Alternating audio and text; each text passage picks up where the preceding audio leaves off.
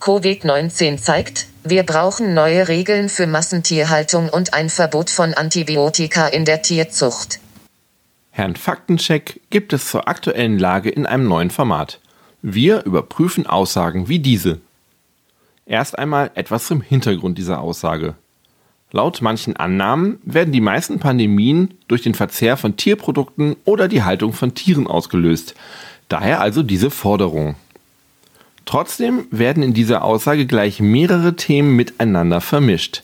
Hm, nicht so gut. Erst einmal. Richtig ist, dass Covid-19 ziemlich sicher eine sogenannte Zoonose ist.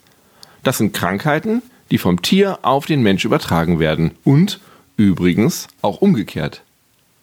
Bei der jetzigen Corona-Pandemie oder genauer dem Coronavirus SARS-CoV-2 wird der Ursprung auf chinesischen Tiermärkten vermutet. Zoonose, das ist nichts Ungewöhnliches. Viele der bekannteren Epidemien oder Pandemien sind alles Zoonosen. So zum Beispiel HIV. Das HIV-Virus ist vermutlich irgendwann im 20. Jahrhundert von Schimpansen auf Jäger übergesprungen und hat sie infiziert. Ähnliches gilt etwa auch für Ebola oder die Tollwut, auch eine Zoonose. Während bei manchen Viren der Verzehr von infiziertem Fleisch für die Übertragung sorgt, ist es bei Tollwut etwa der Biss. Also genauer gesagt der Speichel des kranken Tieres, der mit unserem Blut in Kontakt kommt. Covid-19 hat direkt aber überhaupt nichts mit der Massentierhaltung zu tun. Der Markt, von dem es stammt, war ein Wildtiermarkt. Die derzeitigen Hauptverdächtigen sind unter anderem Schuppentiere oder Schlangen als Überträger. Zwar gibt es andere Fälle, in denen epidemische Krankheiten vermutlich durch Massentierhaltung entstanden sind. Ein Subtypus des H1N1-Virus etwa könnte über Schweine aus einer Schweinefarm auf den Menschen übergesprungen sein. Covid-19 ist allerdings kein Beispiel dafür. Und auch die Antibiotikagabe in der Tierzucht hat mit dem Virus nichts zu tun. Antibiotika wirken gegen Bakterien, nicht aber gegen Viren.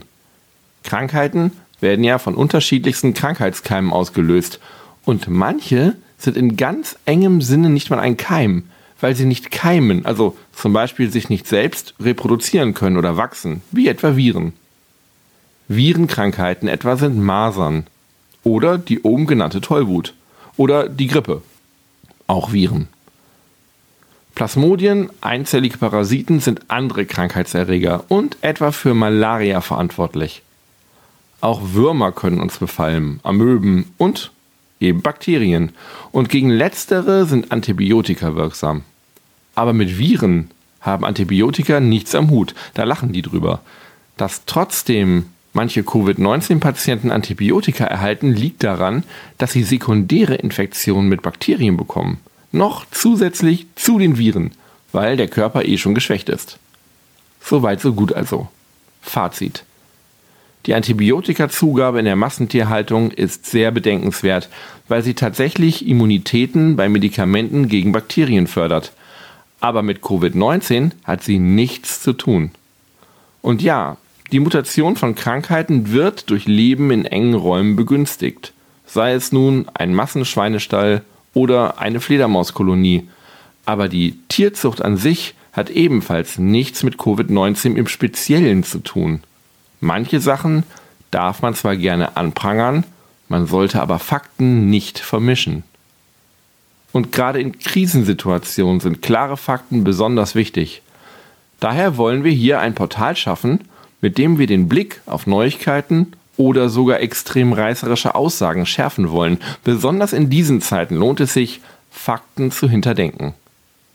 Wenn Sie also Fragen zu Meldungen oder zu verbreiteten angeblichen Fakten in sozialen Medien in der aktuellen Lage haben, dann melden Sie sich gerne und schreiben mir unter faktencheck.geo.de.